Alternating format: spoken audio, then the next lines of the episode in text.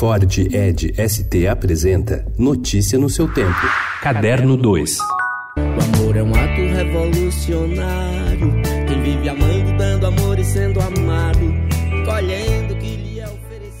e o que faria Chico César depois de Estado de Poesia de 2015 era algo que o fã perguntava havia um tempo. Ali, em uma hora, sete minutos e 40 segundos, o cantor concluiu um dos discos brasileiros de status clássico, vencedor em sua versão ao vivo do Prêmio da Música Brasileira. Agora, Chico César segue no fronte com um rico arco de emoções em seu novo disco. O amor é um ato revolucionário. E haverá dois shows de lançamento hoje amanhã no Sesc Pinheiros, em São Paulo, às nove da noite. I told you that I want to go to that festival in Sweden. No, you said it would be cool to go. Yeah, and then I got the opportunity and I decided Look, to I don't do mind it. you going. I just wish you would have told me. That's all.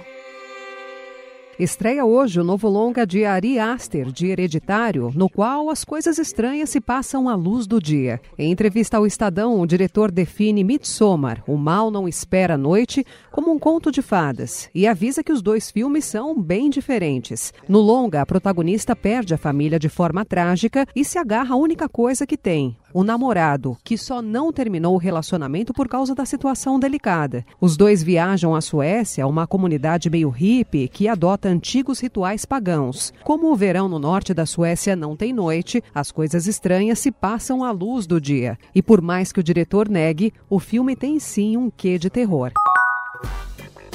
A história do caso Suzane von Richthofen, que chocou o Brasil no ano de 2002, quando foi indiciada pelo homicídio dos próprios pais, será contada em dois filmes que deverão ser exibidos em sessões alternadas. O formato inédito proposto pelos produtores busca levar até o público o ponto de vista dos dois personagens centrais da história, Suzane von Richthofen e Daniel Cravinhos, o seu namorado. A previsão de lançamento é para o primeiro semestre de 2020.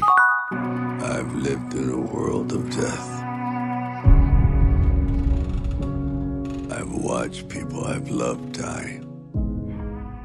Estreia hoje em todo o Brasil Rambo Até o Fim, filme que mostra o ato final do herói atormentado por seus demônios em uma história sobre culpa e perdas. No quinto filme da franquia, iniciado em 1982, Sylvester Stallone se despede do personagem. Notícia no seu tempo. É um oferecimento de Ford Edge ST, o SUV que coloca performance na sua rotina até na hora de você se informar.